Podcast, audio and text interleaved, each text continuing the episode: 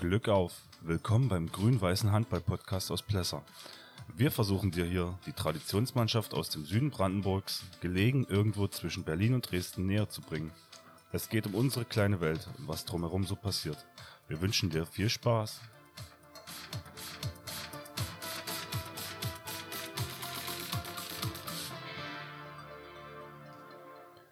Glück auf!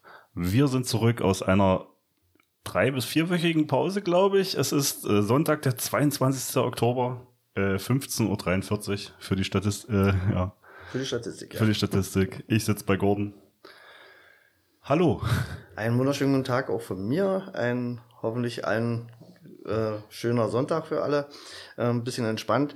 Wir haben uns nach dieser langen Pause jetzt wieder getroffen, um den umfangreichen Podcast-Gegenstand zu beackern, der sich heute wahrscheinlich etwas hinziehen wird. Wir haben ja den Anspruch, ähm, alle Spiele der Land Landesliga so ein bisschen drauf zu gucken. Äh, Landesliga Spieltagsrückschau heißt das Ding. Ähm, ja, und wir müssen ab 30.09. anfangen. Ähm, aber bevor wir mit der Landesliga anfangen, natürlich erstmal das Bier des Podcasts. Basti hat heute wieder entschieden und wir äh, haben ein Becks genetzt. Wir haben ein Becks schönes, schönes kaltes und äh, passend zum Wetter draußen. Ja, ich wurde letztens in Dresden gefragt, was, du trinkst freiwillig Becks? Ich so, ja, Es gibt Schlimmeres. Nein, das ist ein gutes Bier. Ja. Zum Wohl. Prost.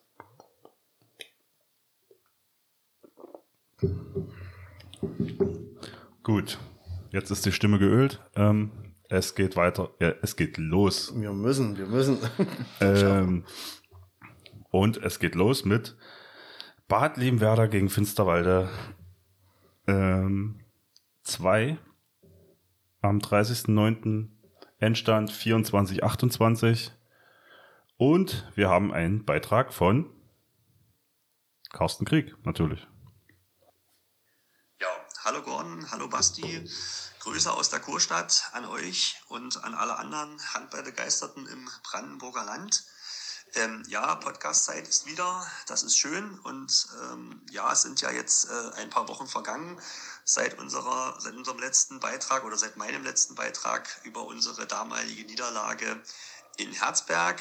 Insofern äh, will ich jetzt mal die, die drei Spiele, die wir jetzt bis zum jetzigen Zeitpunkt hatten, auch mal kurz Revue passieren lassen. Ähm, ja, also es fing an vor gut drei Wochen, also mit dem Heimspiel gegen äh, Finsterwalde 2. Äh, am Ende haben wir das Derby leider zu Hause mit äh, 24 zu 28 verloren. Äh, Hauptgrund aus meiner Sicht, ich kann mich sicherlich jetzt nicht mehr an jedes Detail erinnern, aber was mir hängen geblieben ist, äh, ja, wieder eine sehr, sehr mäßige äh, Chancenverwertung von allen Positionen, gepaart mit einem guten Stefan Becker im, im FIFA-Tor. Ja klar, er ist sicherlich einer der besten Torhüter, die wir in der Landesliga haben, aber dennoch ähm, ähm, ja, dass er mal, dass er mal eine Parade oder mehrere hinlegt, ist, ist völlig in Or- in Ordnung. Damit kann ich auch leben. Aber wir haben auch da wieder viel zu viele Chancen, äh, ja, teilweise auch wirklich kläglich vergeben. Und das hat uns am Ende einfach die Chance gekostet, da was Zählbares mitzunehmen. Äh, wir sind mit einer, mit einer 13 zu 12 Führung in die Pause gegangen. Das hat also gezeigt, dass wir da auf jeden Fall absolut auf Augenhöhe agiert haben und haben dann leider nach der Pause ein bisschen abreißen lassen müssen ähm, und äh, sind erst äh, gut zehn Minuten vor Schluss wieder in Schlagdistanz gekommen und auch dann wieder, das weiß ich noch, weil ich mich da schwerstens drüber aufgeregt habe, haben wir dann wieder mehrere Chancen liegen lassen zum Ausgleich, vielleicht sogar zur Führung. Und das haben, äh, das hat Fieber deutlich besser gemacht, ist dann auf vier Tore weggegangen und das konnten wir am Ende nicht mehr halten und ja, am Ende haben wir das Spiel also mit minus vier verloren. Äh, auch mal ein Kompliment an dieser Stelle an Tobi äh, an, und seine Jungs. Also die Entwicklung, die FIFA 2 da gemacht hat in den letzten zwei Jahren, ist schon wirklich gut. Äh, kann mich noch entsinnen, dass wir vor zwei Jahren zu Hause hier mit 15, 16 Bällen sie aus der Halle geschossen haben und ähm, jetzt im, im letzten Jahr war es schon eine, eng, eine ganz enge Kiste und in diesem Jahr muss ich sagen, sind die Jungs wirklich schon gut, zu, spielen guten Ball zusammen und haben es am Ende auch verdient, muss man dann auch so sagen. Und ja, so waren wir dann mit mit äh, 2 zu 4 äh, Punkten dann schon etwas äh, in der Tabelle nach unten gerutscht und hatten uns dann für das Hier mal Stopp. Ähm, Carsten, Kleine Blöcke, kleine Blöcke. Bitte das nächste Mal kleine Blöcke. Das erschwert die Sache hier sonst. Vor allem, wenn wir so lange Pause machen.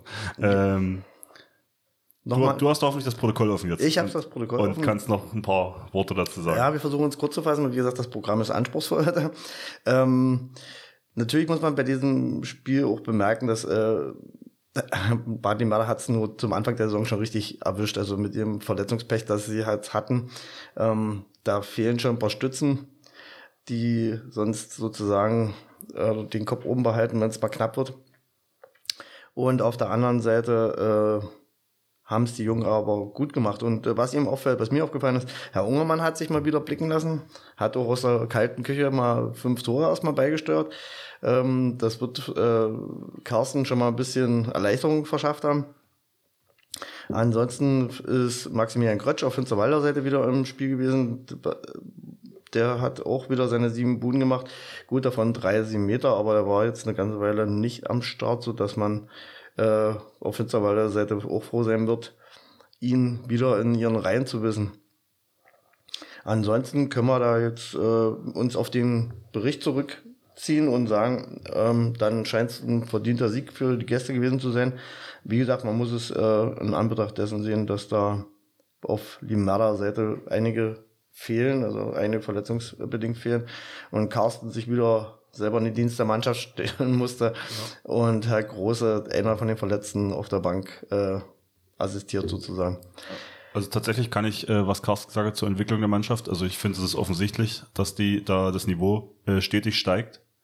Einfach und die zusammenfinden. Und ja, also Dem würde ich mich ohne weiteres anschließen.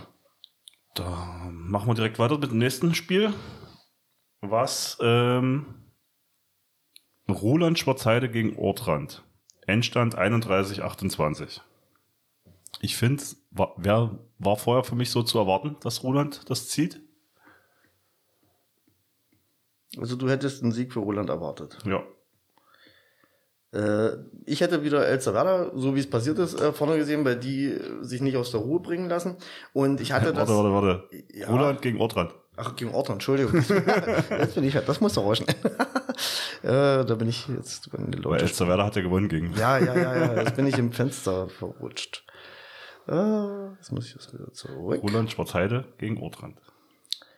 Da sind wir. Ja, da ist natürlich. Am äh, no- 30.09. noch. Ich bin da, ich bin da. nee, äh, da ist natürlich Roland der Favorit gewesen, das ist klar. Ähm, obwohl ich äh, nach den ersten Geschichten, die Ortrand gespielt hat, äh, sagen muss, dass sie mich positiv überrascht haben, dass sie trotz der des Abgangs von ähm, ihrem Mittelmann da doch äh, ordentlich zusammengefunden haben und das halt äh, gut auf andere Schultern scheinbar verteilt haben. Ähm, ich würde da mal die Nummer 17, Christoph Michler, mal zum Beispiel benennen wollen, der dort raussticht, der regelmäßig scoret jetzt. Ähm, der ist, das ist so was Auffälliges, wo ich denke, äh, der hatte früher vielleicht ein bisschen mehr zurückgehalten, weil er es nicht musste, weil er es andere gemacht haben. Und jetzt äh, tritt er sozusagen ein bisschen aus dem Schatten und äh, versucht seinen Schaflein dazu beizutragen, dass Ortrand äh, die Fahne weiter hochhalten kann. Ähm, deshalb äh, muss man auch sagen, aller Ehren wert, das Ergebnis. Ähm, Ruland, gut, da kommen wir zu den üblichen Verdächtigen, würde ich sagen. Da haben wir Max Werner, der nach seiner Verletzungspause diese Saison wieder voll auftritt. Äh, Anton Vogel, die üblichen Verdächtigen halt. Was vielleicht ein bisschen auffällt, ist, ich finde jetzt Herrn Nerik nicht. Der scheint da mal gefehlt zu haben. Das haben sie aber dann kompensieren können. Und der Christian hat auch mal wieder sein Türchen gemacht. Was wir ihm von Herzen gönnen. Ach so, an dieser Stelle vielleicht Christian, ein bisschen kleine Zuarbeit wäre auch immer wieder nicht verkehrt. Hm? Gut, äh, was mir noch auffällt, ähm, bei Ortrand, äh, Tom Grau, Ja. kein Tor. Ich, ist der jetzt immer Torwart? also ich habe ja mal gehört, dass er im Tor Ja, ja, ausgeholfen hat. ich bin aber nicht jetzt äh, richtig äh, im Bilde, ob das, das das Spiel war oder welches Spiel. Irgendjemand hatte mir zugetragen gehabt, dass er im Tor gestanden hat und dort auch einen guten Part gespielt hat. Also dass er, dass die Leute die sich da sehr, sehr schwer getan haben. Aber ich kann mich jetzt nicht mehr sagen, an welches Spiel das war. Okay, wir äh, versuchen das zu ergründen demnächst. Ähm, Gut, machen wir das Spiel zu. Genau. Und wir gehen weiter zu ähm, Finsterwalde 2 gegen Luckenwalde. Endstand, äh, Luckenwalde gewinnt auswärts ähm, 29-25. Und dazu haben wir einen Beitrag vom ähm, Luckenwalder Trainer. An, vielen Dank an Andreas Reinhold und an Carsten Krieg, der das organisiert hat. Ähm, ja, vielen Dank. So, dann mal guten Morgen in der Runde. Ähm, hier aus äh, Luckenwalde. Erstmal schöne Grüße an alle und an meinen 28. besten Freund, den ich so habe auf der Welt, den Carsten Kretsche Krieg. Und an Ronny Ocht, ich kenne ja auch. Ähm, schöne liebe Grüße. Ich wollte einen kleinen Nachtrag äh, nochmal zustande bringen, und zwar vom Spiel Luckenwalde gegen Finsterwalde, was allerdings jetzt schon äh, 14 Tage her ist. Ja, und zwar Ergebnis mal vorweg. Ähm, Luckenwalde gewinnt das Spiel auswärts in Finsterwalde mit 25 zu 29. Halbzeitstand war 13 zu 14. Ja, das Spiel, also zum Spiel könnte man sagen, das war relativ ausgeglichen äh, in den ersten 45 Minuten. Da konnte sich nie eine Mannschaft so richtig absetzen. Äh, und so ab der, naja, 47., 48. Minute ist uns dann gelungen, äh, eben uns um abzusetzen und ähm, somit auch das Spiel für uns zu gewinnen. Ähm, das Spiel letztendlich war, was ich schon meinte, auf Augenhöhe. Es war nicht ganz einfach. Ähm, die Schiedsrichter haben uns das auch, denke ich, auf beiden Seiten nicht leicht gemacht. Also wir hatten so eine klare Linie so ein bisschen vermisst letztendlich, so dass man sich gut darauf einstellen könnte in den verschiedenen Aktionen. Aber das war jetzt nicht ausschlaggebend. So, wir haben es Tatsache, also Luckenwalde hat es Tatsache auch geschafft, äh, solide in der Deckung zu stehen und somit auch den gefährlichen Angreifern von Finsterwalde, also im, in dem Fall der Herr Patzek, da hätten wir schon gedacht, dass da noch ein bisschen mehr kommt, aber wir konnten den auch früh noch stellen, ähm, so dass er einfach auch, auch schwierig zum, zum Beruf gekommen ist. Ja. Äh, und die andere Seite hatten wir auch gut im Griff mit dem Linkshänder. Und das hat so ein bisschen all gepasst. Wir haben sie früh noch angegriffen und ähm, dementsprechend äh, sind sie auch schwer zu Toren gekommen. Ja, ja was gibt es noch Schöne zu sagen? Ähm, was so ein bisschen ausschlaggebend war, wenn ich mir das nochmal so Revue passieren lasse, ist halt die Tatsache, dass wir eben auch äh, nur eine, zwei Minuten Strafe hatten und ähm, die Finsterwalder waren, glaube ich, mit, mit, mit vier, äh, zwei Minuten Strafen bestraft. Ja, von den sieben Metern her hat sich das ausgeglichen. Wir hatten sechs Meter, die hatten vier Meter. Ja, aber äh, letztendlich war das so auf Augenhöhe. Wir hatten ähm, dann doch, denke ich, einen ganz guten Zug zum Tor noch entwickelt. Und ähm, trotz aller Sachen, dass wir wieder vorne nicht gut treffen, und äh, einfach auch freie Chancen nicht, nicht, nicht gut verwerten momentan, ähm, hat es halt eben doch erreicht. Ja. Dann sollte eigentlich eine Woche später nach Ortrand äh, gehen. Ortrand, oder Ortrand sollte zu uns kommen, hätten wir unser Heimspiel gehabt, aber das ist leider ausgefallen. Die hatten abgesagt und äh, für Herzberg, das Spiel, was ja auch noch ausgefallen ist bei uns, wird letztendlich nochmal ein Termin gesucht.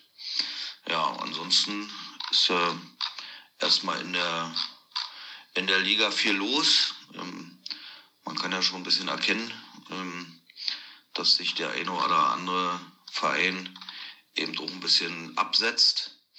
Also es gibt ein spannendes äh, Feld nach oben und ja, unten zeichnet sich ja auch schon ab. Mehr oder weniger müssen wir gucken, wie sich das, wie das vorwärts geht. Ja, ansonsten allen schönen Sonntag. Ähm, ja, und dann gucken wir beim nächsten Spiel und vielleicht gibt es dann noch mehr Infos. Dankeschön an der Stelle. Vielen Dank, Herr Luckenweiler. Das ist die äh, märkische Art der, der Darstellung ähm, eines Spiels, genau.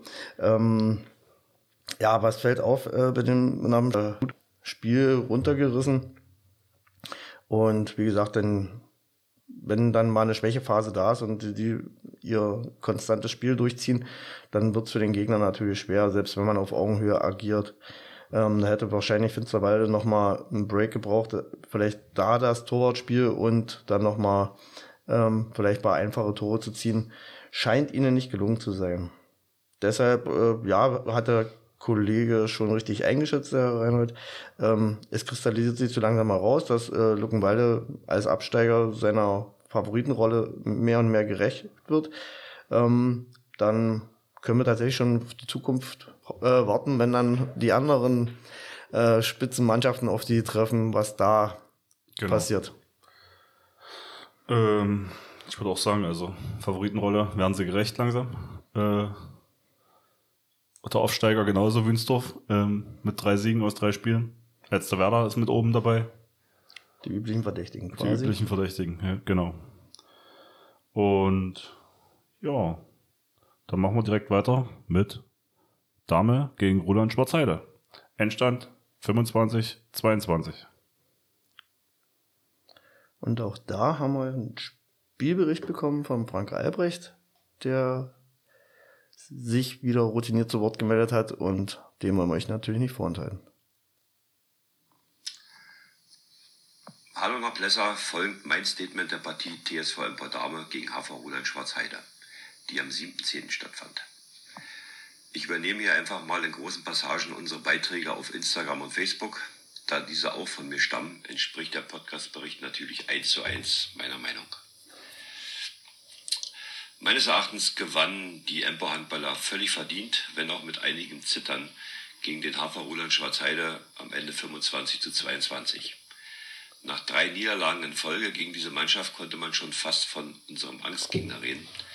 Seit dem Aufstieg unserer Gäste holten wir gerade mal zwei magere Punkte in vier Spielen. Trotz mehrerer Absagen vor dieser Partie sollten die Punkte aber diesmal unbedingt in Dame bleiben. Nach unserer Niederlage in Wünsdorf waren wir schon ein bisschen unter Zugzwang. Doch nun zum Spiel. Nach etwas nervösen Auftakt und dem ersten Treffer unserer Gäste in der zweiten Minute gelang uns nach vier Toren in Folge ein recht guter Start.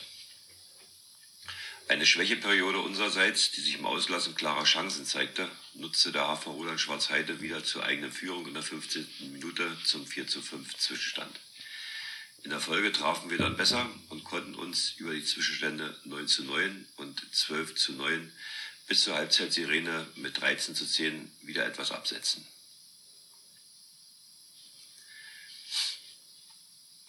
Mit nur 10 Gegentoren in einer Halbzeit können wir völlig zufrieden sein. Hier zeigten die im Vorfeld besprochenen taktischen Varianten in der Abwehr volle Wirkung. Wir hatten meiner Meinung nach alle Top-Torgaranten ziemlich gut im Griff nur 13 eigene Treffer genügen allerdings nicht unseren Vorstellungen. Eine weiterhin stabile Defensive und eine deutliche Steigerung unserer Wurfausbeute waren dementsprechend die Vorsätze, mit denen wir zuversichtlich aus der Kabine kamen. Dieses Form gelang leider überhaupt nicht. Nach unserem Torerfolg zum 14 zu 11 spielten wir zwar durchaus ansehnlichen Handball, trafen aber über sechs Minuten überhaupt nicht mehr. Unser Kontrahent macht es deutlich besser und lag beim 14 zu 17 in der 39. Minute wieder vorn. Kurze Zeit später waren wir wieder auf Tuchfühlung und gingen in der 47. Minute beim 19 zu 18 in Führung. In der 58. Minute hatte der HV Roland Schwarzheide beim Stand von 23 zu 22 die Möglichkeit, per Simeter auszugleichen. Das Scheitern und unser Treffer zum 24 zu 22 gut eine Minute vor dem Ende bedeuteten die Entscheidung. Praktisch mit der Schlusssirene erzielten wir den 25 zu 22 Endstand. Am Ende ein durchaus verdienter Sieg für die Emper Handballer. Die Spannung während der kompletten Partie hätten wir bei besserer Wurfqualität allerdings völlig vermeiden können. Wenn es am Ende reicht, nehmen wir das natürlich gern so mit. Was Abwehr und die kämpferische Einstellung betrifft, bin ich wirklich vollkommen zufrieden. Abschließend noch ein paar kleine Gedanken zum immer interessanten Thema Schiedsrichter. Nachdem am ersten Spieltag gar keine Schiris nach Dame kamen und der Paragraph 77 gezogen wurde, setzte der HV Brandenburg diesmal zumindest einen Unparteiischen an. Der Sportfreund Nico Schwertner aus Lübbenau zeigte dafür, dass er alleine pfiff eine sehr gute Spielführung. Als Sieger fällt so eine Einschätzung natürlich immer etwas leichter, aber ich finde, die natürlich vorhandenen strittigen Entscheidungen waren nicht einseitig verteilt und in der Menge auch völlig akzeptabel. Wir hätten gerne einen zweiten Schiri aus unseren Reihen eingesetzt, der am Freitag seinen Schiedsrichterlehrgang äh, erfolgreich bestanden hat. Sowohl der Sportfreund Schwertner als auch der Hafer Roland Schwarzheide waren auch dafür, aber leider gab es dafür keine Zustimmung. So, das war's zu der Partie TSV Emperdame gegen HV Roland Schwarzheide. Nächste Woche spielen wir am Sonnabend in Bad Liebenwerder. Dann gibt es mit Carsten und mir bestimmt zwei Sichtweisen des Spiels. Macht es gut. Viele Grüße an alle Fans eures Podcasts. Bye bye. Äh, was? Der, warte, der, der, beide Mannschaften sind sich einig, einen zweiten Schiedsrichter aus den Reihen der einen Mannschaft äh, einzusetzen. Der, der eine Schiedsrichter, angesetzt ist auch und der HVB sagt nein. Wir haben nur einen angesetzt und deswegen pfeifst du es alleine. So, so die, sieht's aus. Das ist die Sachlage. Ei. ja, das wird, Äh. das wird immer cooler. Das muss man leider so sagen. Okay, weg, zurück zum Spiel. Ja, ich finde es aber schön, dass, äh, Auch mal sowas gesagt wird. dass Frank mal sowas zum Besten gibt, dass man auch wie es in anderen Hallen zugeht. Das ist ja immer eine Sache, zum Beispiel auch, äh, was so ein Spiel prägen kann und äh, man liest es selten in den Berichten. Also es kommt dann meistens sowas wie, äh, die Schiedsrichter waren scheiße oder so, aber wie es dazu kam und was da so gelaufen ist, das ist dann, Also vor allem, wir, wir haben eigentlich immer das Thema so, dass das äh, Schiedsrichter nicht gefördert werden. Aber jetzt werden sie noch zurückgehalten, so irgendwie. äh, schwierig. ja, muss man so sagen. Also ich finde, wie gesagt, die Sache zwischen Anspruch und Wirklichkeit, was da beim HVB-Schiedsrichterwesen läuft, ähm, ich sag mal nicht glücklich. Ähm, zurück zum Spiel, wie du sagtest. Ich kann Frank insoweit äh, beglückwünschen oder muss ihm beglückwünschen. Ähm, der hat tatsächlich einige Ausfälle zu verkraften gehabt ähm, und die, die da waren, haben das dann scheinbar richtig ordentlich gemacht und sind vielleicht ein bisschen über sich hinausgewachsen. Vielleicht äh, war die Deckungsarbeit tatsächlich der entscheidende Faktor, der hier gegriffen hat. Ähm, weil äh, Ausreißer in übermäßigem Maße, was die Torschützen in Ruland Schwarzheide anbelangt, gibt's nämlich nicht. Also scheint das für die Deckungsarbeit zu spielen, zu sprechen. Ähm, von Dames Seite muss es dann der Jan Albrecht äh, mehr oder weniger auf sich nehmen und äh, die Verantwortung in die Hand, weil dem sein kongenialer Partner war nicht da. Herr Reinknecht fehlte mal wieder. Also die Achse äh, Kreisläufer und Genau, Mitte. Aufbau halber. Ähm, Oder Mitte, je nachdem. Und äh, der, und wie gesagt, Familie Albrecht waren auf dem Spielfeld noch immer vertreten. So, da haben sie schon ein gewisses Handicap gehabt. Äh, das konnte Roland Schwarzheide nicht ausnutzen. Ähm, da ist Moser Max, äh, also der Spielmacher aus der aus äh, Ortrand nach Roland gewechselt ist, nicht zum Zuge gekommen. Der ist da etwas blass geblieben, kein Tor. Ansonsten haben sie die Kreise von Max Werner und äh, Anton Vogel gut eingekre äh, eingekreist oder eingegrenzt, genau. Ähm, weil vier Tore, das ist verkraftbar jeweils. Äh, Niedrig Sven hat auch plus drei, also insoweit haben sie das ziemlich gut im Griff gekriegt. So dass, und, äh, und ich glaube, das Torwartspiel war ganz klar auf Seiten von Dame. Ähm, wenn ich dann so sehe, dass von fünf, sieben Metern auf äh, Roland Schwarzheide Seite nur zwei verwandelt wurden, oder mal haben wir selber schon die Erfahrung gemacht. Kann auch einfach mal ein gebrauchter Tag gewesen sein. Das weiß man immer nicht, äh, wenn sich das so durchzieht. Aber wie gesagt, äh, ich will damit nicht die Arbeit von Dame schmälern, die äh, sich verdient da die Tore, äh, die den Sieg erarbeitet haben. Gut. Gehen wir zum nächsten Spiel. Jo. Äh, und zwar hat Ortrand gegen Bad Limwerder gespielt. Endstand 33-25. Ortrand hat seine ersten Punkte gegen Bad Limwerder geholt. Was wir wir- haben dazu natürlich eine, eine Nachricht von äh, aus Bad Limwerder Sicht und von daher ähm, wieder jetzt Carsten kriegt zu Wort. zumindest punktemäßig in der, in der Tabelle auszugleichen.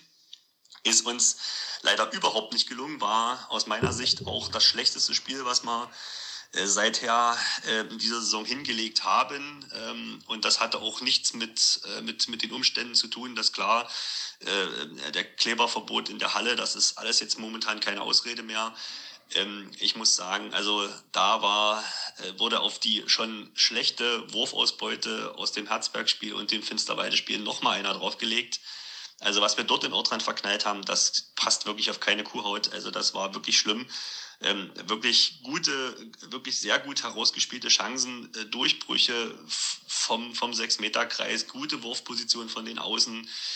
Und alles ist daneben gegangen oder der Torhüter äh, aus Ortrand hat natürlich auch einen guten Tag gehabt, aber das, das darf uns nicht passieren und schon gar nicht, dass wir am Ende dort mit, äh, mit minus 8 verlieren, also 33 zu 25.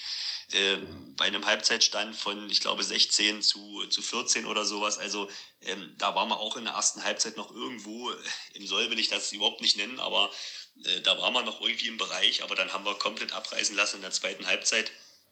Das war, das war wirklich sehr, sehr schlecht von uns. Ähm, äh, so richtig bitter wurde es dann so in den letzten sieben, acht Minuten. Da haben wir natürlich nochmal versucht, irgendwie mit All-In, wie man das so schön heißt, äh, mit einer offensiven Deckung versuchen, Bälle zu klauen, um nochmal äh, in Schlagdistanz zu gehen. Das ist völlig nach hinten losgegangen. Da haben wir drei oder vier Bälle nochmal bekommen, ähm, äh, was dann auch das Ergebnis so deutlich äh, gemacht hat. Aber das hatte jetzt nicht wirklich was mit dem, mit dem spielerischen Niveau äh, zu tun, was dieses Spiel gezeigt hat. Ich will jetzt Ortrand überhaupt nicht zu nahe treten. Die haben gekämpft und im Rahmen ihrer Möglichkeiten wirklich ein gutes Spiel gemacht, äh, haben sich selber wahrscheinlich gewundert, äh, wie sie so viele Tore erzielen konnten. Aber äh, wir haben da wirklich also eine ganz, ganz schwache Leistung hingelegt und ja, Ergebnis war dann äh, seinerzeit, äh, dass wir dann mit zwei zu sechs Punkten ja, schon richtig im Abstiegskampf drinne steckten und ja, dann mit Blick auf das Spiel am ich pausiere ja mal kurz. Ähm, Entschuldigung für den harten Einstieg, aber ich muss eine, eine Sprachmitteilung für drei Spiele ist äh, nicht ideal. Nicht ideal für unser Podcast-Format. ähm, aber wir kommen damit klar. Müssen ja, müssen ja. Ähm, ich steige gleich mal da auf dieses Brett. Ähm, A fällt auf beim Spielprotokoll für Liebenwerder-Verhältnisse relativ kleine Bank ähm, Ortrand äh, mit einer gewohnt kleinen Bank, sag ich mal. Also so ähnlich wie es bei uns immer so läuft. Ähm, dann haben wir den Kollegen Michler, den ich vorhin bereits erwähnte, der mit acht Feldtoren äh, heraussticht. Haben wir also Mann des Spiels sozusagen, weil auf äh, Seiten von Limada konnte ihm da auch genau das Wasser reichen. War mehr oder weniger in Limada auch eine Sache von Jugend forscht. Paul Zinnert und Elia Stein ragen da heraus mit jeweils fünf Treffern. Und dann können wir einfach nur uns an den äh, geschilderten Verhältnissen von Carsten orientieren. Also vorne nichts, hinten nichts sozusagen. Ähm, Herr Groß hat mir noch äh, zu verstehen gegeben, dass das eigene Torwartspiel auch nicht äh, befriedigend war, so dass äh, wie gesagt, wenn, wenn du vorne dann auch nicht triffst, dann ergibt das dieses Endergebnis. Mehr brauche ich dazu, glaube ich, auch nicht ausführen, oder? Gut, ähm, weil das nächste Spiel ist wieder mit Bad Limwerder Beteiligung. Und zwar Bad Limwerder 2 gegen Dame. Endstand 33-29. Das war überraschend, muss ich sagen. Ich würde erstmal Bad Limwerder zu Wort kommen lassen, weil Sprachmitteilung geht weiter. Nur zu? Am Wochenende zu Hause gegen Empor Dame natürlich absolut unter Druck standen. Ähm, das habe ich meinen Jungs auch in der Trainingswoche gesagt. Also wir müssen jetzt da den Turnaround schaffen, sonst, sonst wird es schwer. Also äh, wir haben jetzt nach der dreiwöchigen Pause, die wir haben, dann noch die richtigen schweren Gegner, also äh, Elsterwerda und äh, ja, da und auch Schwarzheide. Also da erwarten uns noch richtige Brocken und da müssen wir jetzt irgendwo unsere Heimspiele ziehen. So insofern haben wir natürlich versucht, irgendwie die Köpfe frei zu bekommen, was, was, die, was die wirklich eklatante Chancenverwertung angeht. Und das ist uns, Gott sei Dank, das ist jetzt mal der, der, der, ja, der Blick auf das Wochenende jetzt zu Hause gegen Empor, uns gut gelungen. Also äh, was wir da komischerweise in der ersten Halbzeit aufs Parkett gezaubert haben, das war genau das, was, was ich erwarte oder äh, jetzt, jetzt will ich mal Erwartungshaltung nicht überbewerten, aber äh, was ich auf jeden Fall auch äh, so gedacht habe als Reaktion. Ja, da haben wir richtig stark angefangen sind, sind schnell mit äh, drei, vier Bällen in Front gegangen, weil wir wirklich uns richtig reingekämpft haben über eine stabile Abwehr mit einem Tempospiel.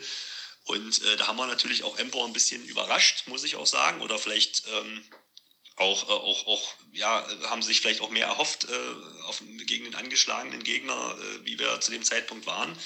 Und so war ich mit der ersten Halbzeit, die war ja immerhin mit 18 zu 12 für uns entschieden haben, sehr, sehr zufrieden. Ja, das war schon wieder ja, vielleicht zu viel des Guten, ähm, denn äh, so gut wie die erste Halbzeit war, so mäßig war dann auf einmal auch wieder die zweite Halbzeit. Also auch da dann auf einmal wieder, äh, ich kann das noch nicht so richtig rausbekommen oder habe es noch nicht richtig analysiert, warum das so ist, warum wir es nicht schaffen, sechs Tore souverän zu verteidigen und auf einmal uns in der 50. Minute mit dem Ausgleich konfrontiert sehen. Also das ist wirklich ja, ich weiß nicht genau, äh, ziemlich, ziemlich ähm, äh, unklar für mich.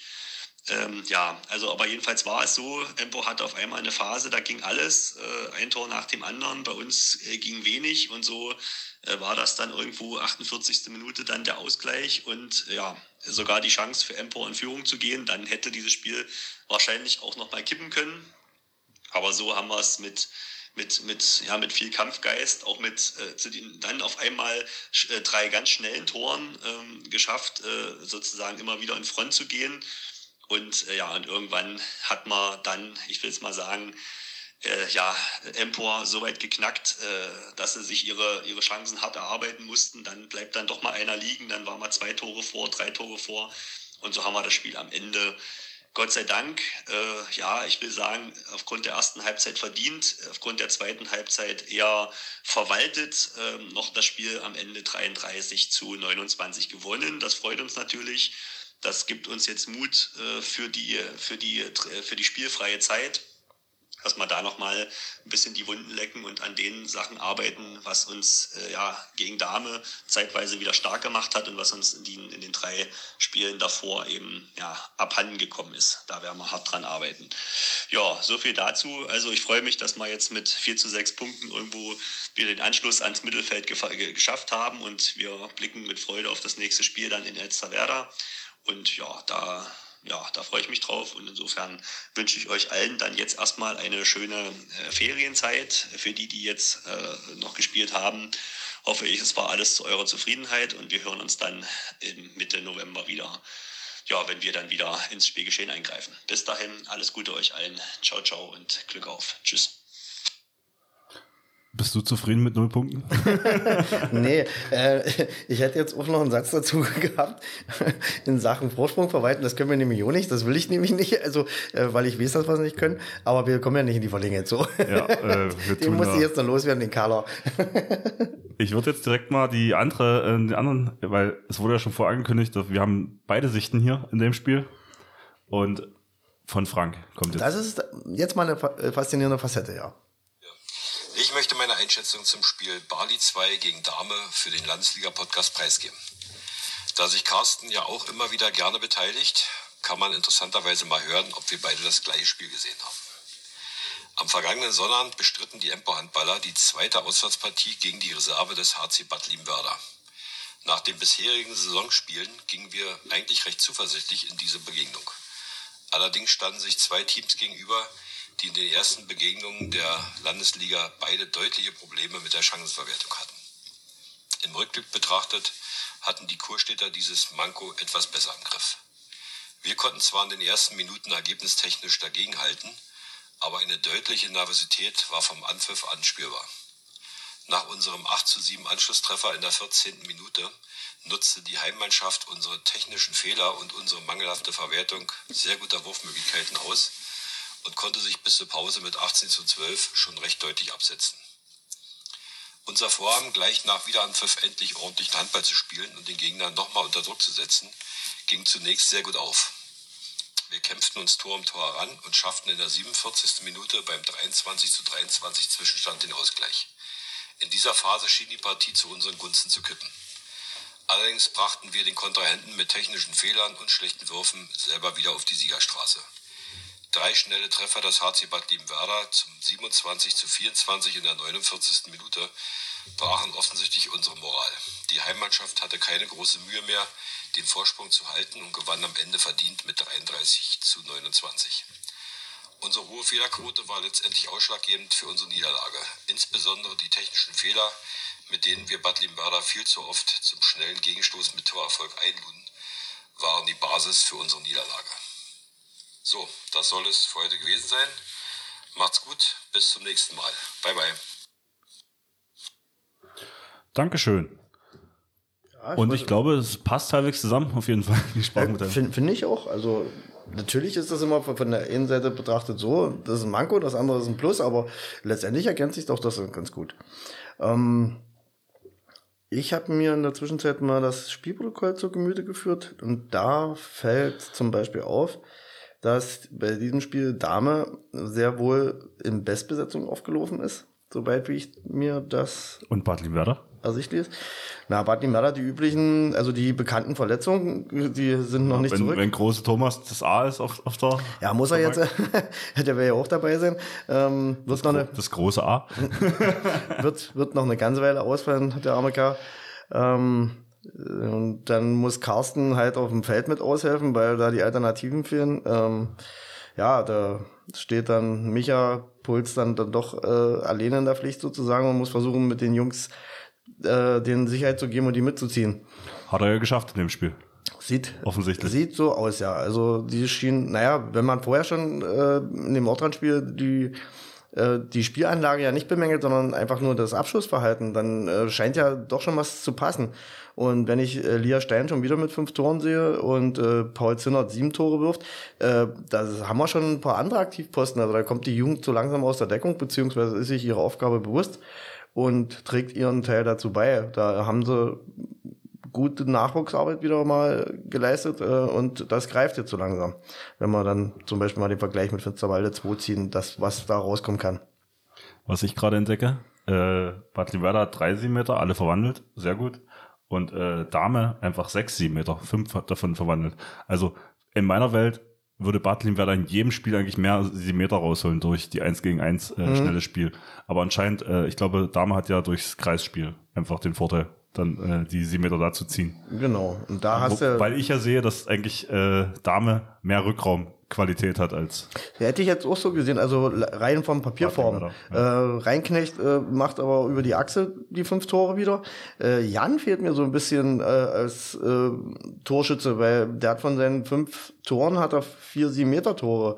Also das ist für ihn keine gute Quote und da äh, fehlt der Druck meines vielleicht, Erachtens vielleicht von hat hinten. Carsten geblockt.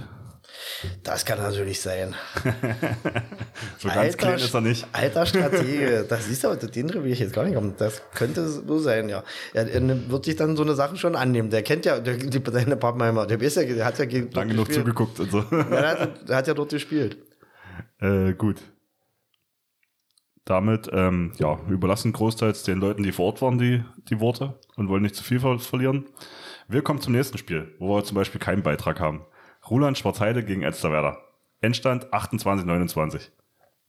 Also Elsterwerder zieht das noch mit einem Tor. Ja, und da gucken wir. Ich würde gern sagen, überraschend, aber hätte ich so erwartet. Dass, also das vielleicht sogar deutlicher. Ja, jetzt wiederhole ich mich, genau. nee, ähm, ist ja äh, von der Spielanlage ähnlich, sag ich mal. Also wenig, wenig Plan, äh, viel improvisieren und, äh, Aber mit Überzeugung. und rustikal. Mit Überzeugung. So, und dann bei Elzevada braucht man nicht drüber diskutieren. Da sind die üblichen Verdächtigen da, die, die werden auch nicht mehr. Also die brauchen auch nicht mehr. und äh, in Roland Schwarzheide hat keiner gefehlt. So. Ähm, und da waren dementsprechend angerichtet, sage ich mal. Äh, sie haben Anton Vogel bei vier Feldtoren belassen, Werner Max äh, sieben Feldtore, Aktivposten wieder. Ähm, Marcel Mehner hat noch vier Tore und Max Moser hat mal den, sich aus der Deckung gewagt, hat auch mal ein paar Tore geworfen, drei. Und ich hatte, kann mich grau dran, erinnern, ich hatte den, den Live-Ticker zu laufen, warum auch immer, wo, wo die da waren. Oder ich habe Handball geguckt und habe nebenbei den Live-Ticker laufen lassen. Und da ging es um die letzten paar Minuten und da hatte ich so, habe ich so gedacht, naja, jetzt macht's Elzevada, weil die lagen, warte mal, ich muss mal gucken, die lagen doch relativ lang hinten. Die lagen in der 49 Minute mit drei Toren zurück. Genau, das war der, der, da habe ich so gedacht, na, das ist, könnte für Roland reichen, aber als du dann zugucken konntest, wie es immer ping, ping was hat, da habe ich so gedacht, ja, das läuft jetzt wieder in die richtige Bahn, wie man es erwarten konnte. Also den Zehner hätte ich setzen sollen.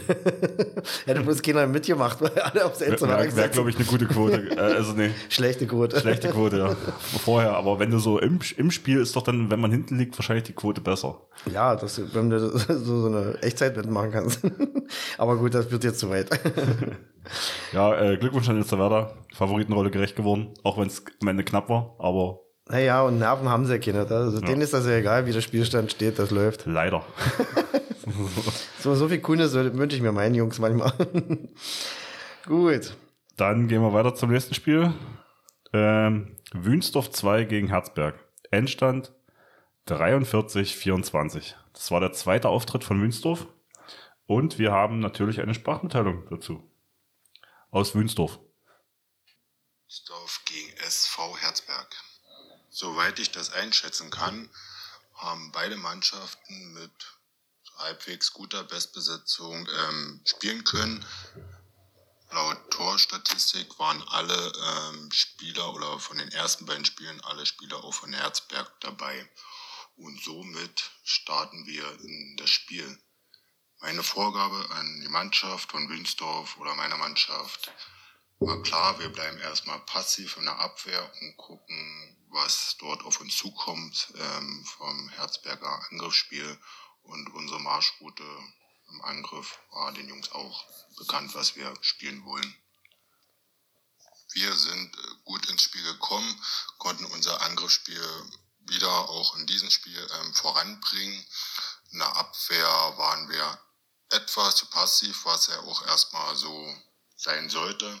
Aber mit der Auszeit von Herzberg, glaube in der 10., 11. Minute war das, konnte ich meinen Jungs mitgeben, jetzt ein bisschen mehr rauszutreten und die Jungs beziehungsweise ein, zwei Spieler ähm, körperlich mehr anzunehmen, dass wir auch in der Abwehr da nicht so einfache Tore bekommen. Im zweiten Teil der ersten Halbzeit konnten wir durch bessere Abwehrarbeit zu leichten Ballgewinnen kommen und konnten somit Gegenstöße laufen, wo wir einfache Tore erzielen konnten und konnten uns bis zur Halbzeit einen komfortablen Vorsprung rausspielen. Halbzeitstand somit 24 zu 11 für Wünsdorf. Aufgrund der doch hohen Führung zur Halbzeit habe ich zur zweiten Halbzeit einiges ähm, umgestellt auf gewissen Positionen, um halt auch ähm, andere Sachen, ja, soll ich sagen, trainieren, beziehungsweise um zu sehen, ob das, ähm, wenn man anders spielt, auch Früchte trägt. Im Laufe der zweiten Halbzeit hat sich da leider ähm, die Fehlerquote auf unserer Seite ein bisschen erhöht. Herzberg konnte so zu leichten Gegenstoßen kommen, weil wir technische Fehler produziert haben. Ab der 45. Minute haben wir dann wieder besser zu unserem Spiel gefunden und konnten das Spiel auch in der Höhe verdient positiv für uns gestalten. Endstand war dann 43 zu 24.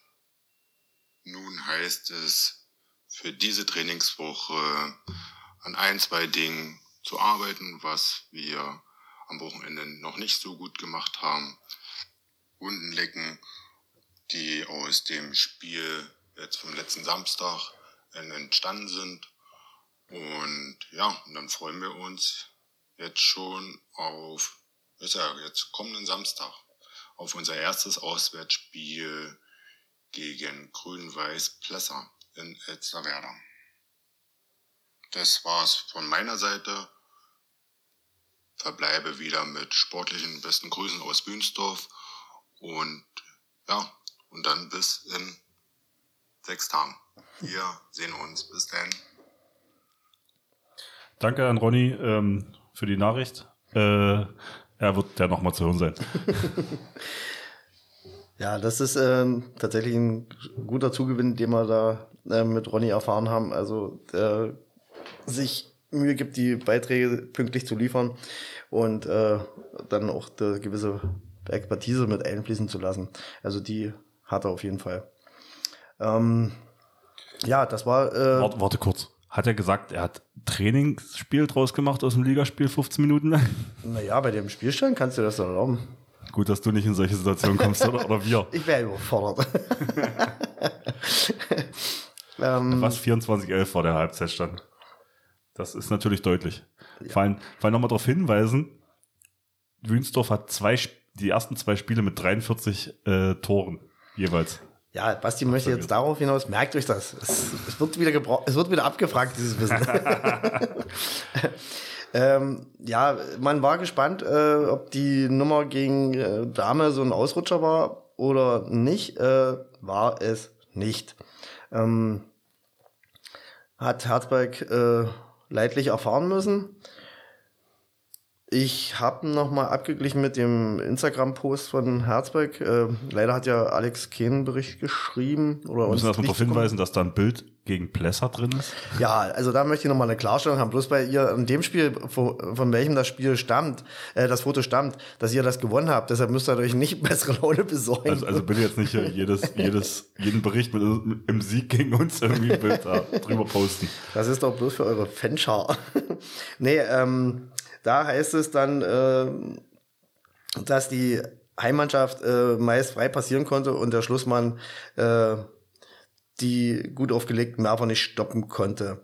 Auf der anderen Seite haben sie einen guten Torhüter der Heimmannschaft vorgefunden und konnten da ihre Bälle nicht äh, unterbringen.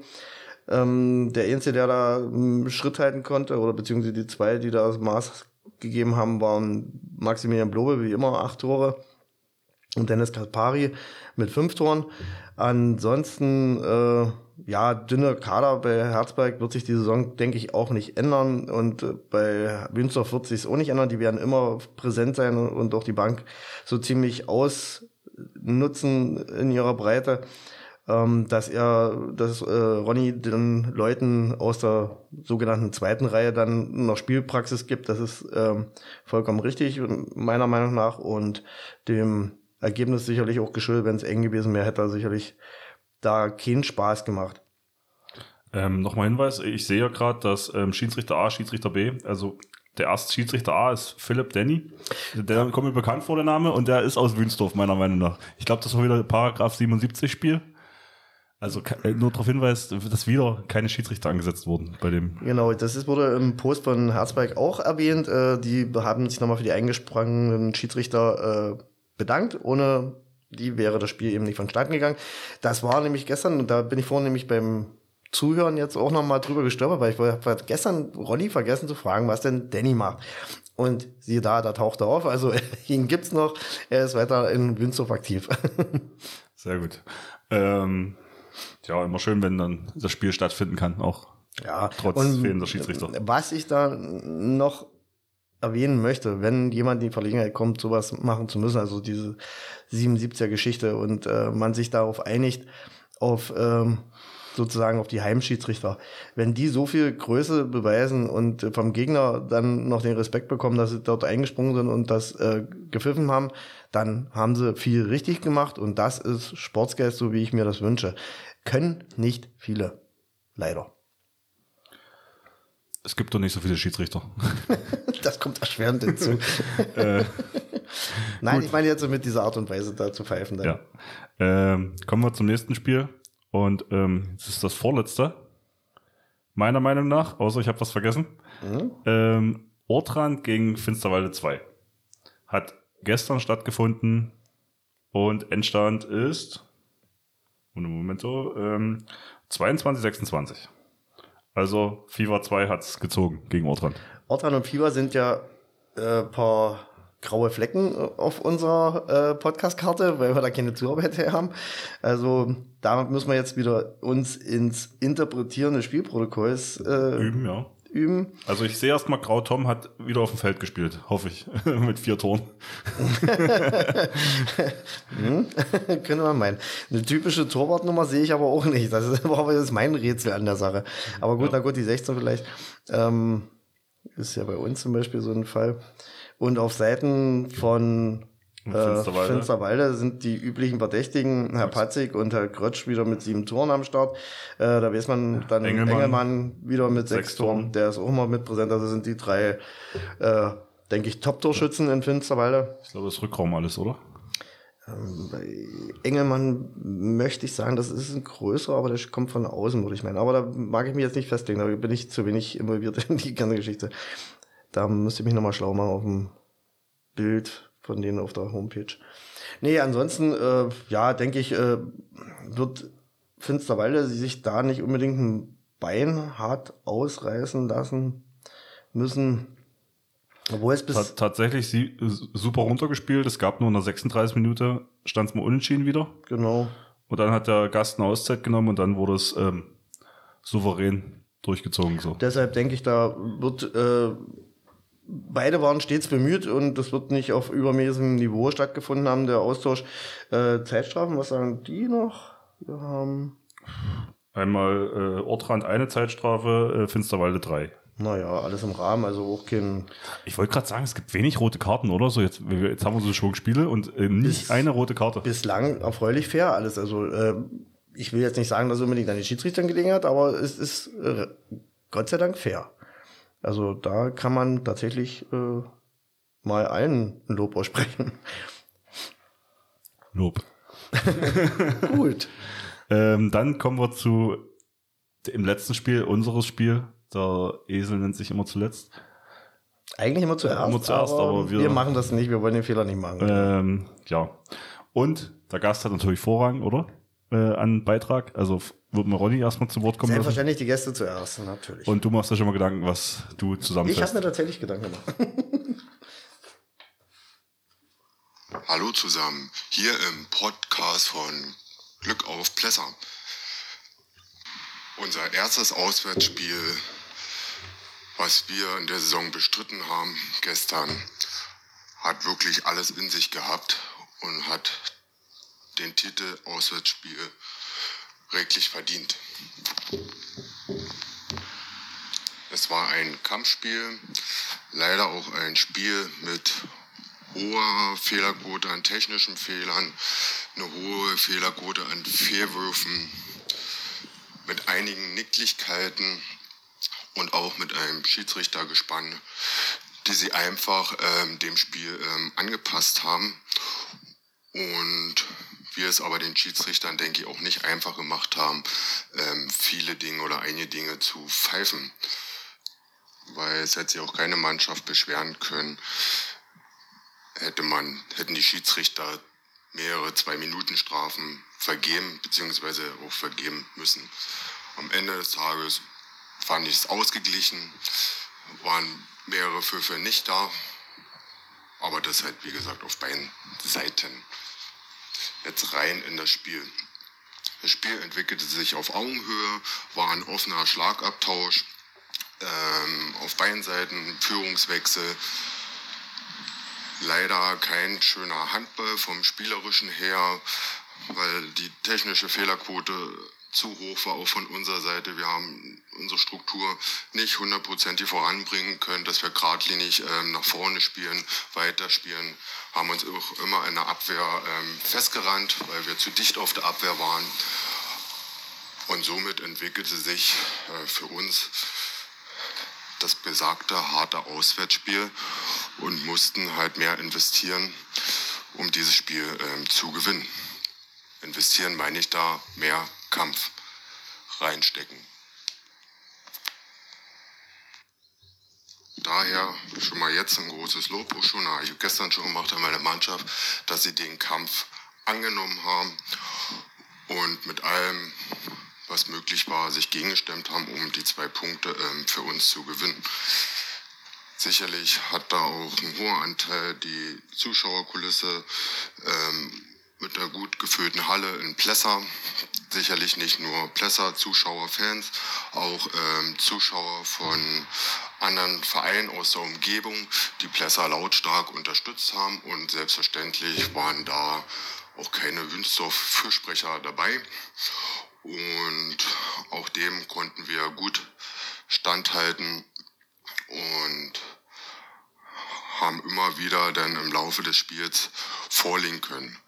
Sprich, erste Halbzeit, dann denke ich mal so 20., 25. Minute war das Spiel ausgeglichen und kurz vor der Halbzeit konnten wir uns mit vier Toren absetzen und das war entscheidend für den weiteren Spielverlauf in der zweiten Halbzeit. Somit gehen wir mit vier Tore Unterschied plus für uns in die Halbzeit. Wie ich finde, kommen wir ganz gut ähm, aus, der, äh, aus der Kabine raus, starten gut in die zweite Halbzeit, spielen uns gute Tormöglichkeiten raus, aber wie schon gesagt, hohe Fehlerquote an Würfen, viele Pfostentreffer bei gewesen. Dinge ähm, vorbeigeworfen. Aber es sollte halt den Tag so sein und haben trotzdem nicht aufgegeben, weitergemacht und konnten im Laufe der zweiten Halbzeit den Vorsprung, glaube auf sieben oder auch sogar acht Tore erhöhen und haben so das Spiel hinten raus positiv ähm, für uns zu Ende gebracht. Am Ende gewinnen wir das Spiel aus meiner Sicht auch verdient. 25 zu 31. Auch aus dem Hintergrund, weil wir die bessere Torhüterleistung hatten an dem Tag und weil wir dann auch hinten raus die notwendigen Torfolge äh, erzielen konnten. Ich nehme gerne die zwei Punkte mit und waren nach dem Spiel auch erleichtert, ähm, die ersten Auswärtspunkte einzufahren. Das war es von meiner Seite und euch einen erholsamen Sonntag. Viel Spaß jetzt beim Podcast und wir hören und sehen uns warm. Grüße aus, Wünsdorf gehen raus. Bis dann, ciao. Dankeschön. Vielen Dank, Ronny. Sehr guter Bericht, finde ich. Also, wenn man jetzt nichts zu sagen hätte, könnte man das so stehen lassen. Nee, Herr Schiller hat das schon relativ äh, objektiv, sage ich mal. Natürlich ist da immer eine Wünsthofer Brille mit da, am Start, aber ähm, paar Anmerkungen seien doch noch erlaubt, beziehungsweise natürlich oh, unsere Sicht muss jetzt schon noch kommen. gewollt, weil es ja unser Podcast. also, ähm, wir waren ja mehr oder weniger gewarnt durch die ersten Ergebnisse. Es ist ja kein, in Anführungsstrichen, normaler Aufsteiger gewesen, so wie sie sich präsentiert haben, sondern die haben ja jetzt äh, zwei Mannschaften, äh, gegen die wir auch schon regelmäßig verloren haben, eine ordentliche Abreibung gepackt, äh, verpasst. Ähm, umso erfreulicher war es dann, dass äh, die Mannschaft äh, zum Anfang die Vorgaben, die wir gemacht haben, relativ gut umgesetzt hat. Wie gesagt, bleibe bei relativ, weil äh, in Schwachpunkt muss ich dann doch noch erwähnen, aber bleiben wir erstmal dabei. Also, da muss ich auch ähm, insoweit Ronny äh, vielleicht ein bisschen widersprechen, wenn das so gemeint war oder wenn ich es richtig verstanden habe.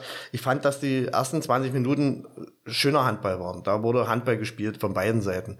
Ähm, Wünsdorf hat äh, mit Tempo versucht, das war zu erwarten, weil wenn man die Anzahl der geworfenen Tore in Betracht gezogen hat, konnte man sich ja vorstellen, dass das nicht aus dem Positionsangriff so läuft. Dann hätten sie ja ähm, einen überragenden Shooter haben müssen, der ist nicht in ihren Reihen, sondern sie machen mit mannschaftlicher Geschlossenheit und ähm, Einsatz und Wille. Ähm, die spielen eine schnelle erste, zweite Welle, also vielleicht sogar die zweite Welle schneller als die erste, weil so viele freie vorm Tor hat man, alleine vorm Tor hat man soweit nicht, sondern eher so dann, dass wir die Lücken nicht schnell noch geschlossen gekriegt haben, beziehungsweise nicht das Stoppfoul hingekriegt haben. Und da muss ich auch schon mal den ersten Finger auf die Wunde legen. Ähm, meines Erachtens nach, A, die Schiedsrichter waren nicht auf dem Höhe des Spiels, meine Meinung. Und B, äh, haben wir nicht den Schiedsrichtern das schwer gemacht, sondern die Schiedsrichter haben es uns schwer gemacht, weil sie keine Linie hatten. Da wurden, du warst bei jeder, bei jedem Pfiff warst du mehr oder weniger überrascht, was für ein Ergebnis jetzt da rauskommen sollte. Und äh, dann auch regelmäßig äh, gegensätzliche Entscheidungen von den Schiedsrichtern getroffen, also keine Absprache da war.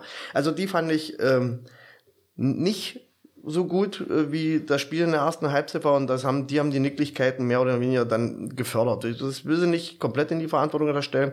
Da gehören immer noch die zwei Mannschaften dazu.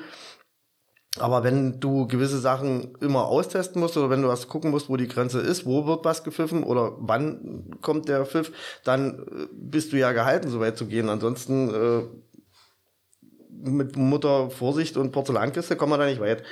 Ähm, wie gesagt, wir hatten das große Problem, dass wir die Deckung nicht geschlossen gekriegt haben. Wir hatten immer, wenn wir äh, beim, sei es bei, dann bei Unterzahl, dass wir trotzdem am Kreisläufer festgehangen haben und letztendlich haben sie immer ihren Außenfrei gespielt gekriegt. Das, äh, insbesondere den, von unserer Seite, die linke Seite, da hatten wir immer einen Hänger drin, dass wir den halben, dass da der halbe versucht wurde zu doppeln und der immer noch den Ball nach außen ablegen konnte und der Mann war den Tag auf jeden Fall sicher. Ähm, und dann ging es halt kurz vor der Halbzeit oder sagen wir so acht Minuten vor der Halbzeit, muss man mal nachgucken, dann haben wir das erste. Verwarnung. Na, der äh, 23 Minute steht es 12-12 und dann 23, 23. Na, da sind zum Beispiel zwei, äh, das ging los mit der 18 Minute Bertja Tom und dann in der 19., äh, in der 20. Jahr, 19. und 20. Minute äh, Dominik. Das waren mehr oder weniger, ich sage mal, überflüssige zwei Minuten, weil es keine zwei Minuten waren. Das waren, äh, die wollten einen Stopp voll machen, vielleicht etwas zu unbeholfen, das mag ja sein. Aber äh, dass man bei jedem in der Bewegung jemanden zu stellen und den festzumachen zu wollen, dass der natürlich nicht auf Stoppsignal dann anhält und weiterzieht. Also da jedes Mal zwei Minuten zu geben, halte ich für übertrieben. Und damit ging die ganze Misere los. Wir haben dann bis zur Halbzeit quasi regelmäßig in Unterzahl gespielt und Münzow konnte das gut ausnutzen. Die haben da konsequent die Lücke gesucht und haben sie meistens gefunden. Ähm, dann war der Vorsprung halt in der Pause, der war dann schon verdient. Da machte man sich dann schon Sorgen, insbesondere da wir ja auch im Mittelblock dann schon eine zweimal zwei Minuten Strafe hat. Da muss man dann wieder sagen, die Jungs haben am Ende durchgespielt. Das spricht halt wieder nicht für die Linie von den Schiedsrichtern da, weil ich habe gesagt, wir machen jetzt hier kein, keine extra Geschichte, sondern wir schauen dem ins Auge, was da kommt und spielen das so zu Ende mit dem Personal. Weil andere dann hat man noch verletzungsbedingte Ausfälle. Also es ging auch nicht mehr viel an Alternativen deckungstechnisch. War schon dünn dann. Ich, es war genau, also 22 Minuten war ich, wo ich dann Muskelfaserriss oder irgendwas. Äh, Sowas wird sein, ja. Zerrung, sah, Muskelfaserriss, sah sehr komisch aus. Im Sprint einfach. Äh, wie gesagt, ich hatte gedacht, der hat jemand und der hat hier einen Hacken. Also, also er, er, er, hat auch selber erst dreimal zu mir gekommen im Laufe des Spiels noch, hat gefragt, was los ist, wie es, hat sich entschuldigt. Ich denke mir so, ja, du bist zu schnell gerannt oder was. so, das, oder das du hast dich nicht, nicht richtig warm gemacht. Das, ich finde nach zwei Minuten im Spiel, finde ich das äh, lächerlich, dass man nicht warm ist. Dann würde ich was prinzipiell falsch machen. Aber tatsächlich, tatsächlich ging es danach nicht weiter für mich. Ja, und dann sind wir halt ähm, nach der Pause auch nicht besser rausgekommen. Die Fehlerquote blieb hoch, beziehungsweise wurde höher noch. Und da muss ich dann äh, Ronny recht geben, ab, dem, ab der zweiten Halbzeit kann man sagen, war es auch vom Handballerischen nicht mehr das Niveau, was in der ersten Halbzeit geboten wurde. Da fiel das ganz schön ab. Also wenn ich dran denke, was wir auf der rechten Seite ins Ausgeworfen haben, zum Beispiel, also nicht bloß einmal, das würde ich meinen, äh, und ähm, ohne halt, wie gesagt, keine, keine Bindung zum Nebenspieler, das war schon stellenweise erschreckend. Und dann äh, tatsächlich Torwartspiel hat Ronny auch richtig analysiert, war ihrs. Äh, da hat uns ein Wechselspieler gut getan, den wir leider nicht hatten. Und äh, die bessere Quote eindeutig auf äh, Seiten von Münsterf zu finden war. Aber ich finde, äh, Latten und ähm, ja, Treffer waren auf beiden Seiten reichlich vorhanden. Ja, das stimmt. Ich nehme mal an, dass Ronny das auch so gemeint hat, dass da nicht bloß bei seiner Truppe das so abging. Ähm, was vielleicht noch so ein, äh, auch viel die Geschichte wir hatten phasenweise, haben sie uns die Gelegenheit gegeben, eben durch ihre eigene hohe Fehlerquote, dass wir den, das Spiel hätten freundlicher gestalten können, das Ergebnis, beziehungsweise vielleicht sogar noch mal am, am Sieg hätten schnuppern können, aber jedes Mal, wenn es soweit war, haben wir die Fehlerquote wieder hochgeschraubt und haben unsererseits äh, die Bälle weggeworfen. Äh, beispielhaft sei da die Geschichte 50. bis 54. Minute da werfen beide Mannschaften kein Tor. Also das ist äh, krass gewesen. Also wir haben ein Geschenk bekommen und können damit nicht anfangen und schmeißen umgehend weg.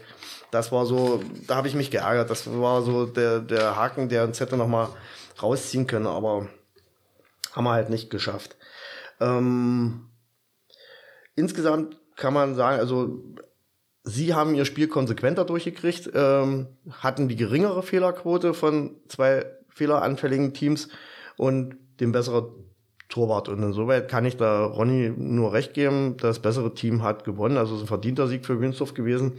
Ist für uns mal wieder ärgerlich gewesen, weil wir zum wiederholten Male, wir haben, A, bin ich jetzt äh, im Nachgang mit dem Ergebnis, natürlich in Anbetracht der Vorergebnisse muss man sagen, haben wir uns noch gut verkauft, wenn ich die Abschüsse der anderen Mannschaften sehe. Aber auf der anderen Seite muss man ja auch konstatieren, es war mehr drin. Wenn wir zu unserem Leistungslimit gefunden hätten, hätten wir einen Heimsieg landen können, der uns sicherlich hätte gut zu Gesicht gestanden. Aber da wir wieder an unseren eigenen Unzulänglichkeiten gescheitert sind, müssen wir es ja bei uns selber suchen, wo der, der, äh, wo, wo wir uns verbessern können, was wir ändern müssen oder besser machen müssen, damit wir am Ende doch mal unsere endlich, endlich unsere zwei Punkte ziehen. Also ich finde ja nur erstmal wichtig das Positive. Also wenn man nur das Positive sieht aus unserer Sicht, keine 43 Gegentore zugelassen, sondern äh, nur mit sechs Unterschied verloren. Ähm, Finde ich auch gerechtfertigt einfach das Ergebnis, weil, wie du sagst, sie haben es konsequenter durchgespielt, sie hatten die breitere Bank, ähm, souveräner einfach in Aktion und wahrscheinlich die Fehlerquote dezent weniger als bei uns. Genau. Ähm, ich würde noch kurz auf die Top-Torschützen eingehen und das ist auf äh, Wünsdorfer Seite mit zwölf Toren, vier davon sieben Meter, ähm, Lukas Kuschel. Und ja, also zwölf Tore muss man erstmal machen. Ja, habe ich jetzt äh, gar nicht auf dem Schirm von der Nummer her. Äh, ich würde einfach tippen, dass das ihr rechts außen gewesen ist. Einfach von der Anzahl der Toren her. Der hat auch. Hat er diesen Meter geworfen? Weiß ich nicht. Ich glaube schon. Ja, dann, äh, wie gesagt, aber. Dann, weil, wenn sie nur vier hatten und der hat alle geworfen. weil, wie gesagt, da, das war unsere große, unser großes Problem. Dieses, der, der Gegenstoß, die zweite Welle lief immer von links nach rechts und haben, haben immer den Außen freigespielt bekommen, weil wir beim Doppeln entweder zu Inkonsequenz oder, wie gesagt, nicht richtig gedoppelt haben. Beziehungsweise warum überhaupt gedoppelt, das war wäre die Frage gewesen. Äh, weil den Abschluss hat der Halbe dort eher nie gesucht, also eher nicht gesucht und immer versucht, bloß den Außen zu kriegen, der dann halt sattelfest eingenetzt hat. Gut. Und auf unserer Seite Steven mit neun Toren. Der auch mal wieder dann, also ich glaube, schlecht angefangen, aber dann immer besser reingefunden. Genau, der hat auch mal aus der kalten. Ist ja zurzeit eh so sein Problem, dass er immer erstmal die obere Etage äh, abdeckt und dann guckt, wo das Tor ist, so ungefähr, habe ich zu Eindruck. Also die, die ersten gehen immer etwas. Ja, so Scheuntor oben. Richtig. Und aber nichtsdestotrotz muss man sehr loben. Also ich muss auch Dominik loben. Ähm, sie haben sich nicht unterkriegen lassen. Sie haben immer weitergearbeitet, auch wenn es mal weh tat. Das war schon. Und gut. Benjamin hat sein Comeback gegeben. Das ich, glaube, er hat auch sichtlich Spaß dabei. Äh. ich ich habe im Vorfeld überlegt, ob ich das erwähne, weil das ist, wird den anderen nicht so gerecht. Aber auf der anderen Seite, ja, es ist ja, weil er lange nicht mitgespielt hat und äh, bei ihm ja auch die psychische Komponente ist, wie hält der Körper das aus? Mit seinen Verletzungsanfälligkeiten, da muss man ja auch immer sehen. Aber er hat wirklich einen guten Job gemacht und hat äh, Robert zum Beispiel gut ersetzt, kann man sagen. Also, ja. Hat äh, schönen Wechsel für Mario gemacht, das war schon gut.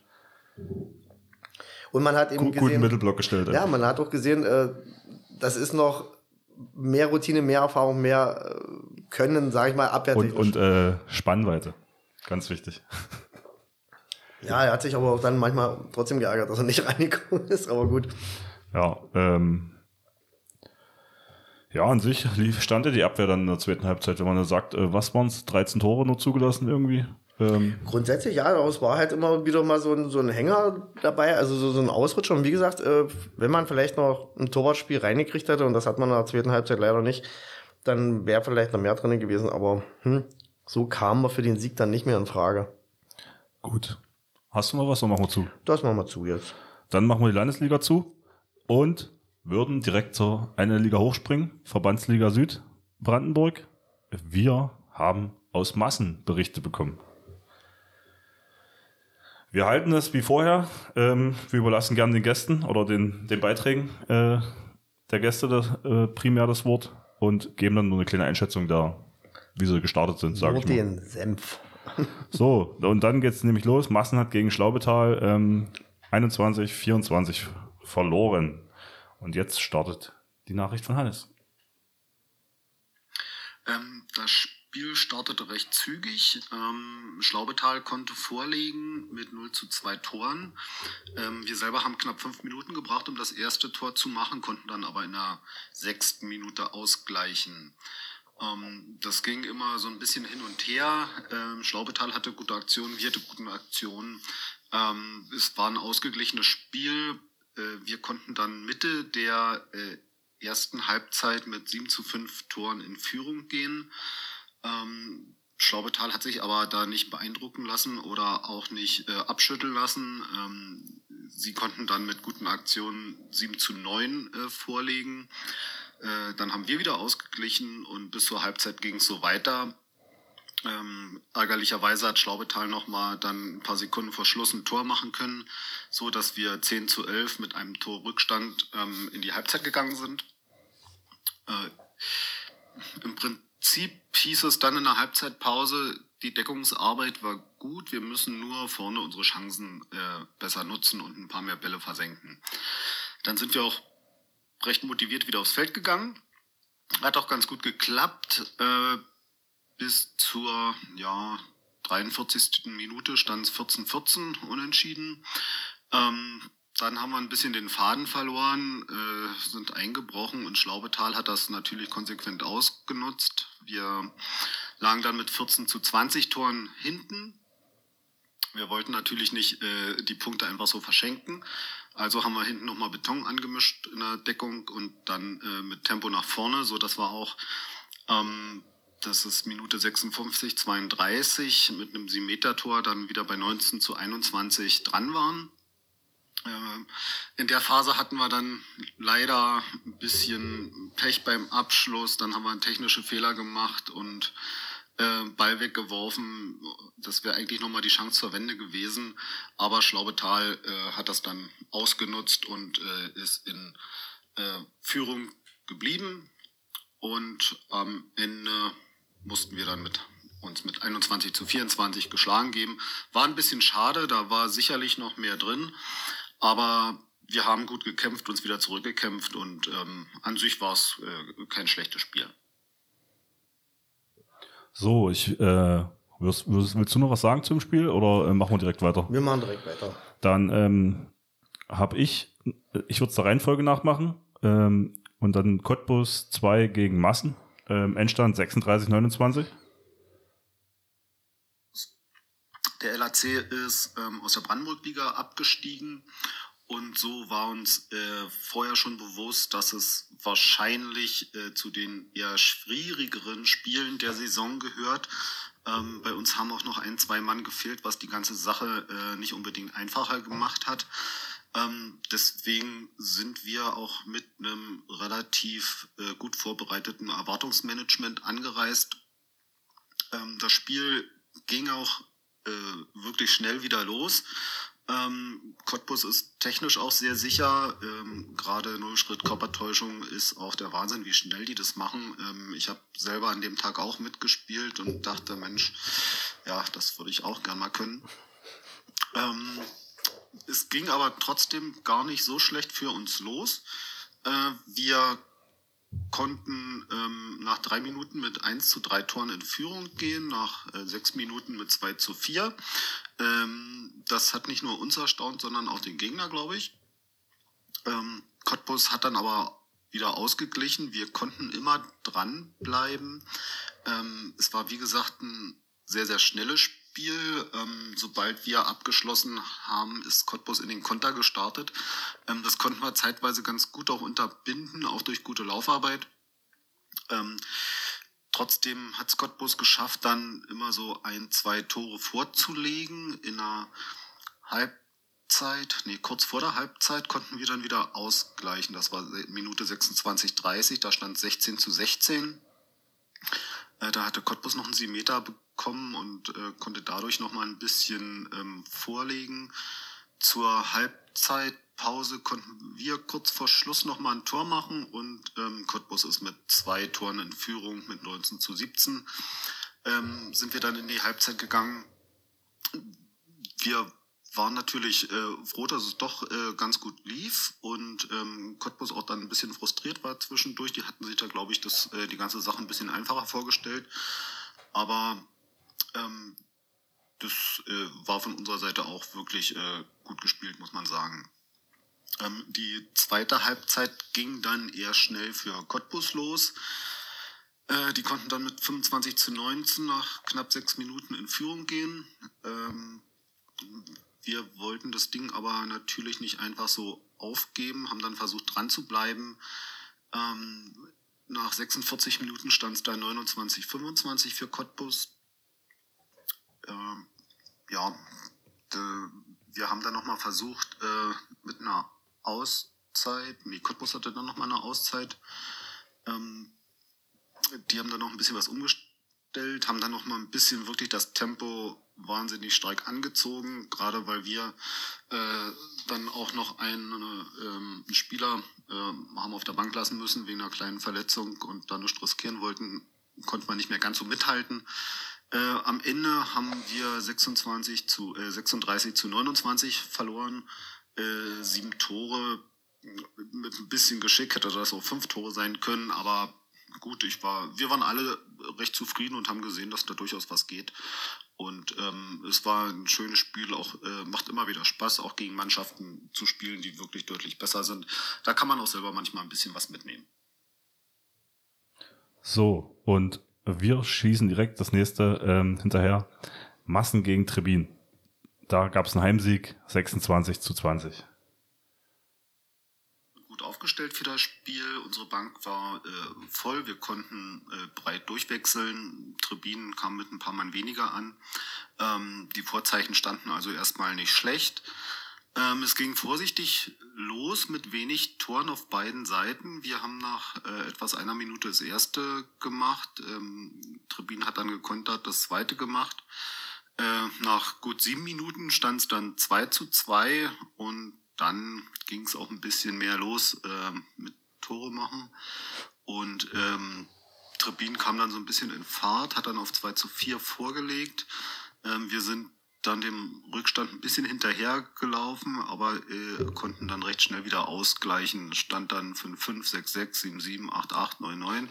Es ging dann quasi immer hin und her bis zur Halbzeitpause.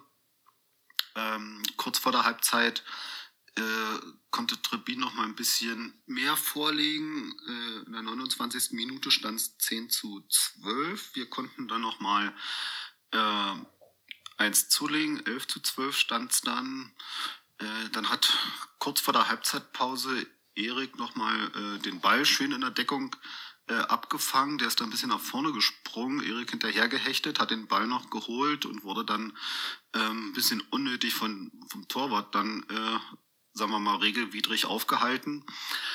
Äh, da gab es dann auch die rote Karte für. Zum Glück ist nicht weiter passiert. Äh, den anschließenden sieben Meter haben wir dann äh, verwandeln können, so dass wir mit 12 zu 12 äh, in die Pause sind. In der Pause gab es ein bisschen was zu besprechen, vor allem was wie in den letzten Spielen auch äh, die Chancenverwertung, äh, wie die besser sein kann. Ähm, wir haben wirklich in der Deckung so viel rausgeholt und dann vorne teilweise äh, mitunter sinnlos die Bälle weggeworfen. Das war teilweise wieder nicht schön. Ähm, gesagt, getan, ging es weiter. Ähm, wir konnten Trebin nicht wirklich abschütteln. Äh, es war weiterhin das ausgeglichene Spiel 13, 13, 14, 14, 15, 15. Ähm, Ging es weiter äh, bis zur Mitte der äh, zweiten Halbzeit. Äh, Trebin hat dann öfters mal in Unterzahl gespielt, in der 44. Minute ähm, doppelte Unterzahl. Äh, durchaus, weil sie mit der ein oder anderen Entscheidung der Schiedsrichter nicht so hundertprozentig übereingestimmt haben, haben sie sich auch dann in der Phase selber das Leben schwer gemacht. Ähm, das haben wir dann ausnutzen können und konnten ein bisschen vorlegen, äh, dass wir dann in der 48. Minute mit 20 zu 18 äh, in Führung gegangen sind. Trebin hat dann nochmal eine Auszeit genommen. Äh, wir konnten dann aber nochmal weiter vorlegen, waren dann gut in Fahrt. In der 51. Minute stand es 22, 18.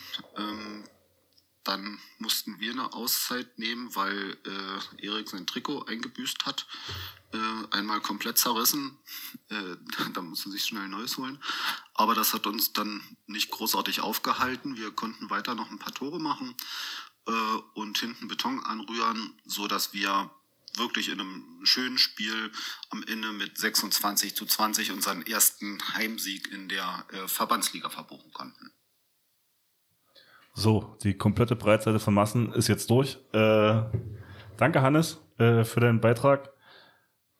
Gordon, was sagst du zu ähm, Massen ihrem Saisonstart in der Verbandsliga? Also erstmal möchte ich mal festhalten, den Luxus hätte ich gerne, Also- dass man sich ein schönes Trikot aus der Kabine holen kann. Wir, wir hatten schon ein Problem, war wir, ja, bei uns dürfte, müsste ein Trikot über sein und dann muss die Nummer wechseln oder, ja. Oder wir brauchen vielleicht Klebeband, was die Farbe vom Trikot hat oder sowas. Dass man es irgendwie zusammentapen kann. breit ist. ja, äh, das haben sie uns schon mal voraus. Gut. Und natürlich auch die Spielklasse.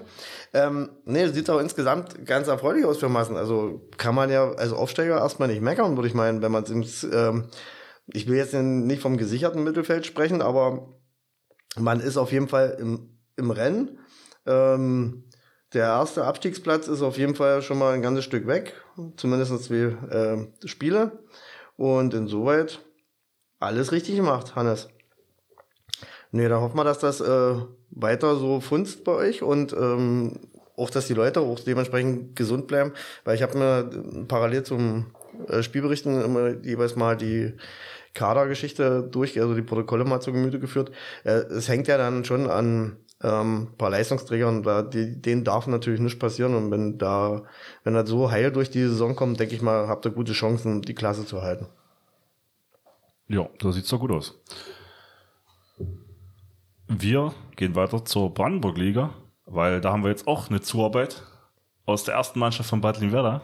Ähm, und die Zuarbeit sieht in, kam in der Form, dass ähm, da alle Spiele bisher bewertet wurden. Wir waren bei einem dabei. Ich würde es einfach komplett im Block jetzt mal abspielen und dann äh, Hallo und ein ganz fröhliches Glück auf, wie ihr immer so schön sagt, aus Bad Liebenwerda. Da ihr mehrfach im Podcast die Bitte geäußert habt, dass die erste Männermannschaft vom HC doch auch gern Wortbeiträge veröffentlichen kann, wollen wir dem natürlich auch sehr gern nachkommen. Und in Absprache mit Coach Michael Dielefeld ähm, wird mir jetzt diese Ehre zuteil. Hier spricht also Patrick Zieres. In Handballerkreisen werden mich viele auch unter meinem wunderschönen Spitznamen Softie kennen.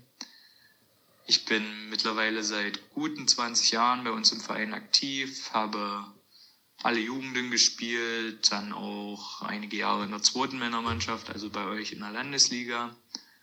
Ja, bin nun seit einigen Jahren Spieler der ersten Männermannschaft und seit vergangenem Jahr eben als Co-Trainer von Michael Dielefeld für die erste Männermannschaft mitverantwortlich. Und da unsere Saison mittlerweile schon fünf Spieltage alt ist, wir auch schon fünf Spiele gespielt haben, möchte ich euch einen kleinen äh, Bericht über die Spiele im Einzelnen geben. Und ja, vielleicht im Allgemeinen zur Brandenburg-Liga-Saison dieses Jahr.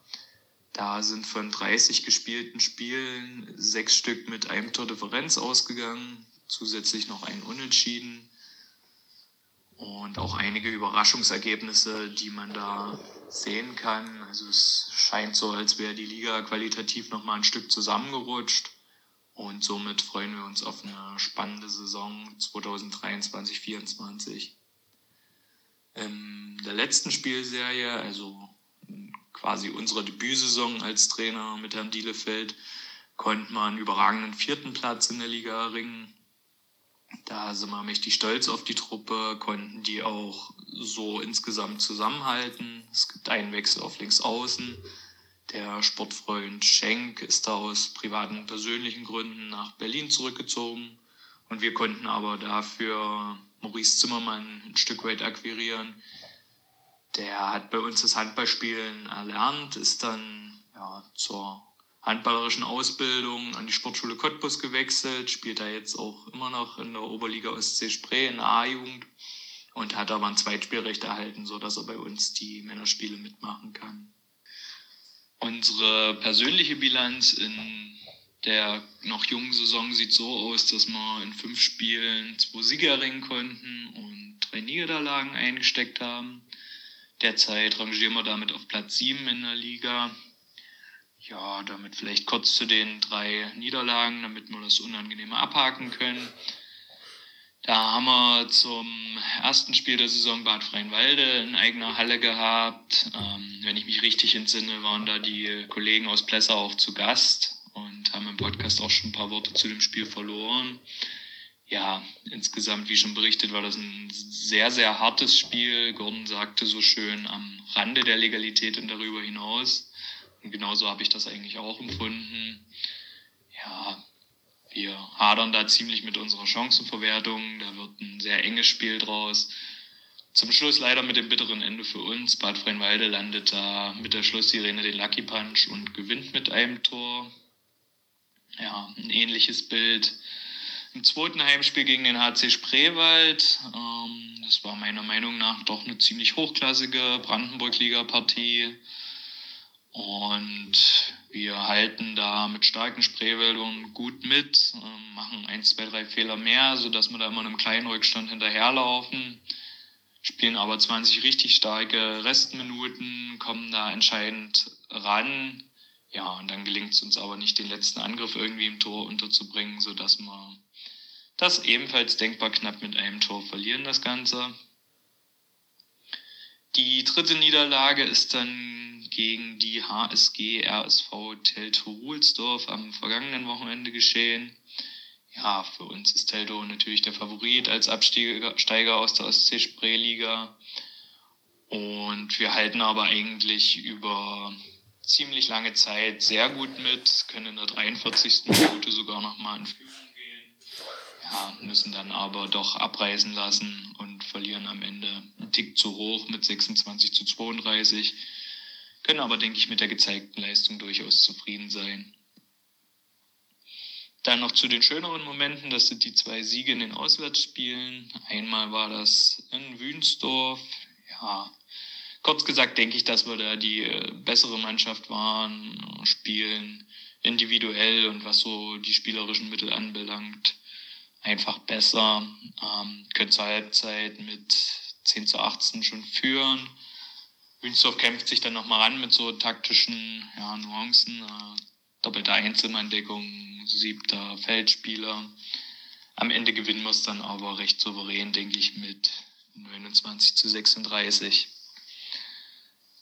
Damit möchte ich zum Derby in Finsterwalde kommen. Ja, das Elbe-Elster Derby zurück in der Brandenburg-Liga. Alle Spieler waren da, denke ich, wahnsinnig heiß drauf. Und auch die Zuschauer, so war die Halle an der Tuchmacherstraße komplett voll. Wir sind da mit einem Fanbus angereist und haben auch so noch viele Leute in die Halle gelockt. Und da hat sich durchaus auf den Rängen auch eine schöne Schlacht entwickelt.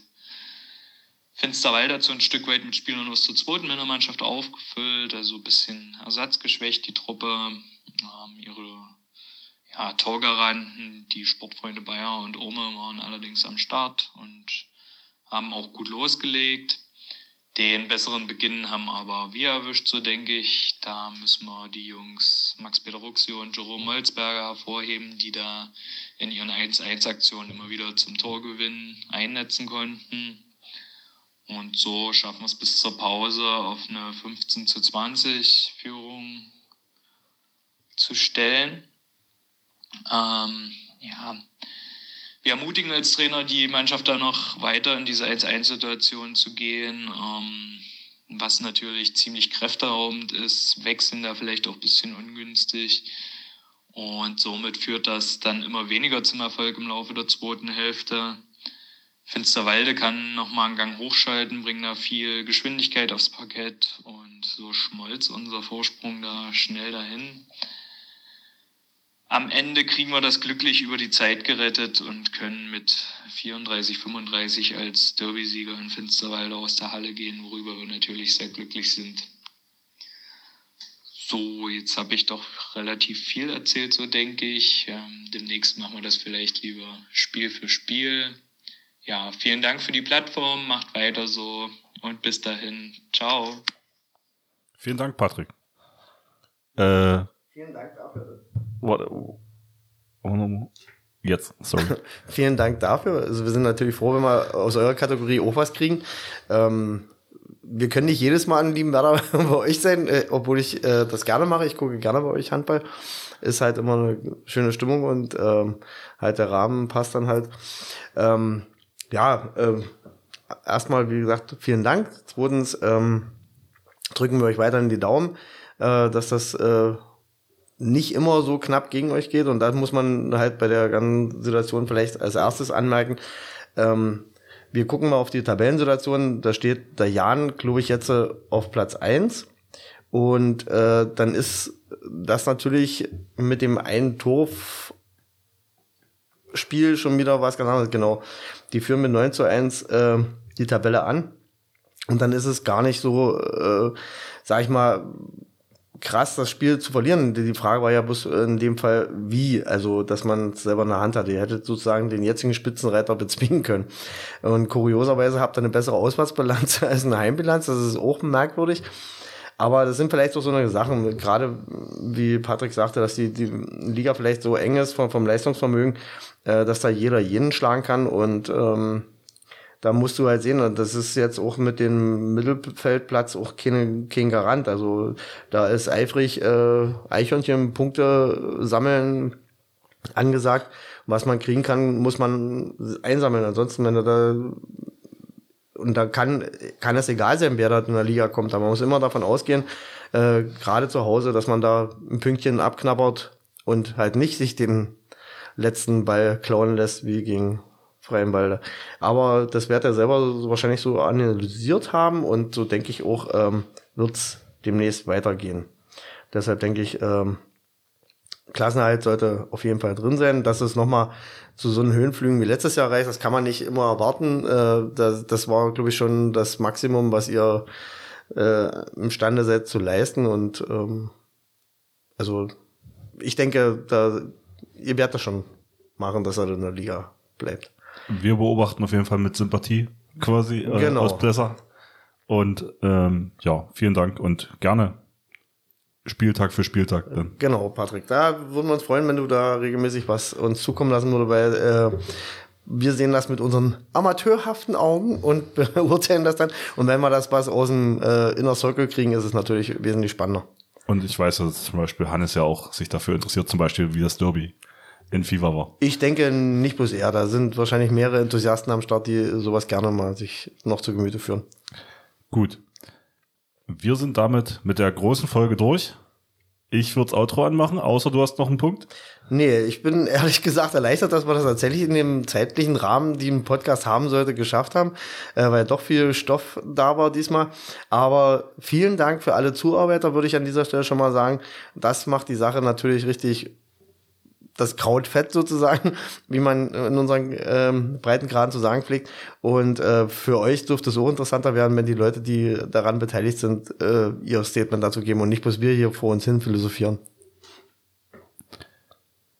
Ja, vielen Dank an alle Zuhörer, die es bis jetzt geschafft haben. Äh, war eine längere Folge wegen längerer Pause. Wir nehmen halt nur auf, wie wir spielen, aus zeitlichen Gründen. Ist ja alles hier äh, aus Spaß und der Freude. Wir verdienen damit kein Geld. Und wir freuen uns insbesondere, wenn ihr Freude habt. Und äh, das kommt, kriegt man ab und zu zu hören. Und dafür machen wir es. Deshalb sind wir am Start. Schönes Wochenende wünsche ich euch noch und eine Ja. schöne Woche. Genau, ich schließe mich an. Tschüssi.